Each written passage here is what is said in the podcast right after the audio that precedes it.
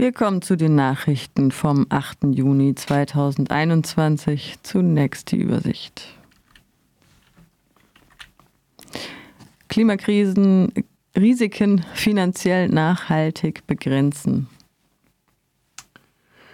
Corona-Pandemie, Massenproteste gegen Bolsonaro, rumänische Regierung verspricht Kampf gegen Korruption und die Landespolizei, was nicht unser KVD, zu den Knüppeln beim Platz der alten Synagoge. Generelle Maskenpflicht in Freiburger Innenstadt ab 8.6., also heute um 8 Uhr ausgesetzt. Und nun die Nachrichten im Einzelnen. Klimarisiken finanziell nachhaltig begrenzen, um das Management von Klimarisiken in, im Finanzsektor zu verbessern und den Übergang zu einer nachhaltigen Wirtschaft zu ermöglichen, haben sich über 90 Zentralbanken und Finanzmarktaufseher mit der Wissenschaft zusammengetan. Gemeinsam veröffentlichten Forscher und Finanzexperten Network, Network for Greening the Financial System nun eine neue Reihe von Szenarien eines geordneten Übergangs, eines verzögerten Übergangs und eines Versagens der Klimapolitik. Sie zeigen, wie eine frühzeitige Verringerung des Ausstoßes von Treibhausgasen sowohl das physische als auch das finanzielle Risiko minimieren kann. Hingegen würde verzögertes Handeln oder Nichthandeln mittel- bis langfristig unweigerlich die Kosten in die Höhe treiben. Zitat Klimaszenarien sind ein wichtiges Instrument, um die Risiken der Zukunft abzuschätzen. Aber sie sind so viel mehr, denn wenn wir die Risiken von morgen besser verstehen, können wir heute informiert handeln und so einen geordneten Übergang zu Netto-Null-Emissionen unterstützen. Das sagt Sarah Breeden, Leiterin des Szenarioprozesses innerhalb des NGFS. Für einen geordneten Übergang zu Netto-Null-Emissionen von Treibhausgasen bis Mitte des Jahrhunderts müssten sich die Investitionen in erneuerbare Energien in den nächsten zehn Jahren im Vergleich zum bisherigen Trend verdoppeln bis, bis vervierfachen, so die Szenarien. Um einen geordneten Übergang zu ermöglichen, so zeigen Computersimulationen, ist ein CO2-Preis im Bereich von 100 bis 200 US-Dollar pro Tonne bis 2030 erforderlich. Die Analyse geht davon aus, dass die Einnahmen durch einen Mix aus staatlichen Investitionen, Schuldentilgung und Steuersenkungen in die Wirtschaft zurückfließen. Zitat Sowohl beim Klimawandel als auch im Finanzsektor geht es um globale Risiken. Die Verknüpfung von Szenarien der Klimaforschung mit der Expertise der Finanzinstitute ist ein großer Schritt nach vorn, um die wirtschaftlichen Auswirkungen einer ambitionierten Klimapolitik oder aber von deren Fehlern oder aber von deren Fehlen zu verstehen, sagt Elmar Kriegler vom Potsdam Institut für Klimafolgenforschung. Kriegler ko koordiniert das akademische Konsortium, das die Szenarien mit dem NGFS entwickelt hat. Zu den am NGFS beteiligten Finanzinstitutionen gehören unter anderem die Zentralbanken Großbritanniens, Frankreichs, Deutschlands, der EU, der USA, Japans, Chinas, Brasiliens, Indiens und Russlands sowie Beobachter wie der Internationale Währungsfonds und die Weltbank. Corona-Pandemie, Massenproteste gegen Bolsonaro. Mit dem Slogan Für das Leben protestieren Ende Mai tausende Menschen in mehr als 200 brasilianischen Städten gegen die Führung von Präsident Jair Bolsonaro. Kritisiert wird insbesondere sein Umgang mit der Pandemie, die mittlerweile mehr als 460.000 Menschen das Leben gekostet hat. Es handelt sich um die ersten Massenproteste seit dem medizinischen Notstand. Während der, während der Demonstration wurde fortlaufend darum gebeten, die Abstände einzuhalten. Angehörige von Risikogruppen waren aufgefordert, nicht teilzunehmen.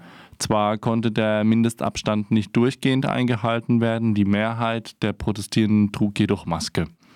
Allein in Rio de Janeiro ging an diesem 28, 29. Äh, Mai, wie der Protesttag in den sozialen Medien mit Hashtag 29M beworben wurde, rund 10.000 Menschen auf die Straße und skandierten Parolen wie Bolsonaro raus, Bolsonaro Völkermörder, Impfung jetzt oder Weg mit Bolsovirus.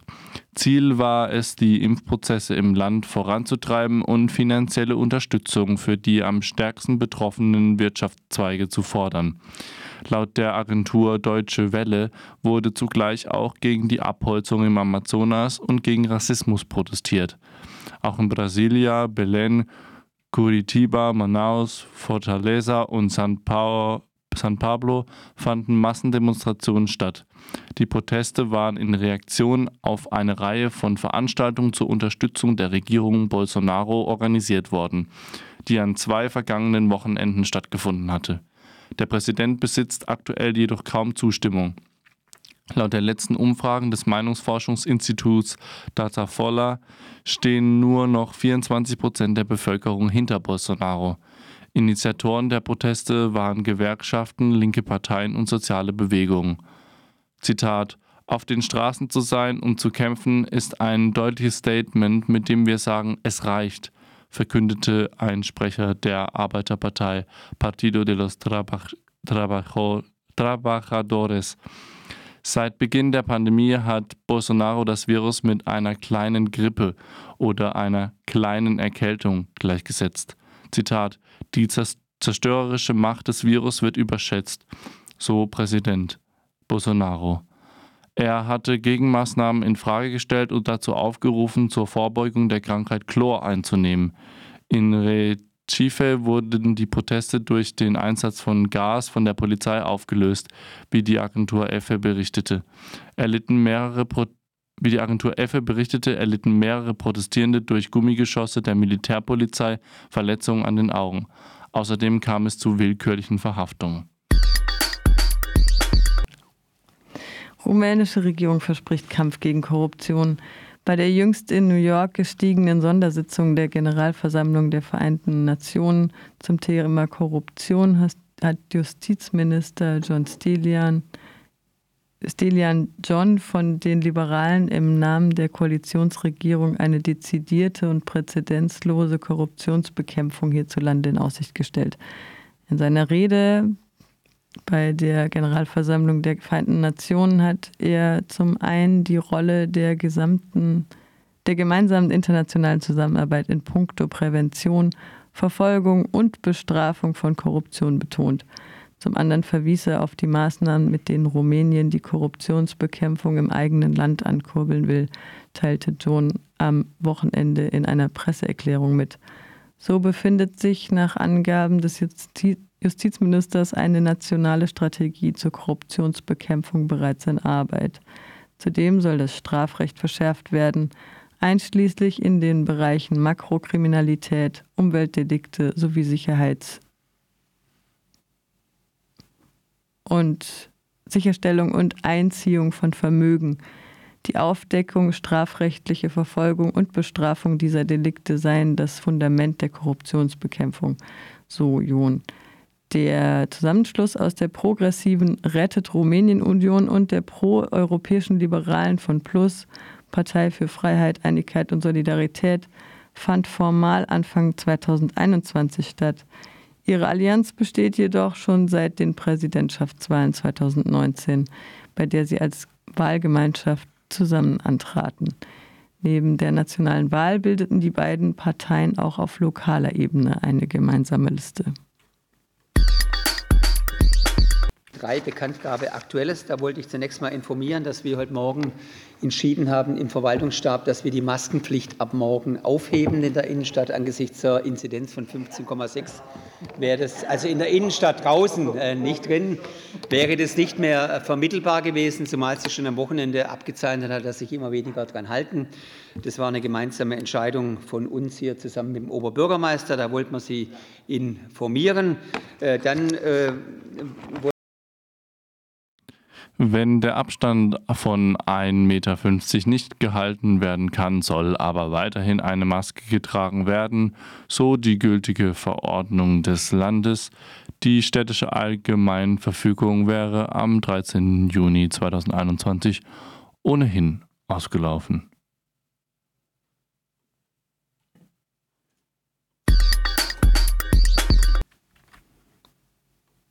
Ah nee, falsch. Da lesen musste, dass bei einer äh, Veranstaltung oder bei einer Ansammlung auf dem Platz der alten Synagoge der voll, kommunale Vollzugsdienst mit gezogenem Einsatzstock kurz ausziehbar Schaulustige abgehalten hat. Ähm, ich habe natürlich dann mir gleich einen Bericht geben lassen, was war da los. Selbstverständlich war es nicht unser kommunaler Vollzugsdienst, sondern die Landespolizei hat das gemacht und wir haben dann äh, darauf hingewirkt, dass die äh, Badische Zeitung eine Richtigstellung macht. Kann passieren, aber mir ist es einfach nur wichtig, nein, unser Polizei oder unser kommunaler Vollzugsdienst ist ausschließlich äh, im Bereich der Vorsorge, der Ansprache des Freiburger Wegs. Und mir ist nur wichtig, dass Sie das doch mal haben. Die Landespolizei war es nicht, unser KVD zu den Knüppeln beim Platz der alten Synagoge. 50 ordnungswidrige Maskenverstöße wurden bisher verzeichnet. Die konzertierte Aktion öffentlicher Repressionsorgane wie die angekündigten Parkjagden des vergangenen Wochenendes scheinen gerade in ihrer Unverhältnismäßigkeit vor allem dem stellvertretenden Polizeipräsidenten zugefallen. Angesichts der tiefen Inzidenzen scheinen auch zu einem Ende nicht nur jugendliche Nervenkostüme zu gelangen. Zur jüngsten Auflösung der Ansammlung auf dem Platz der alten Synagoge sah sich jedenfalls der Ordnungsbürgermeister Breiter von der CDU veranlasst, im neunten Haupt- und Finanzausschuss darauf hinzuweisen, wie wir gerade gehört haben. Diese Nachricht kam von unserem Kollegen Michel. Wir danken vielmals dafür. Und darüber hinaus danken wir noch dem Nachrichtenpool Lateinamerika und allen weiteren Beteiligten. Das waren die Nachrichten vom 8.6.2021.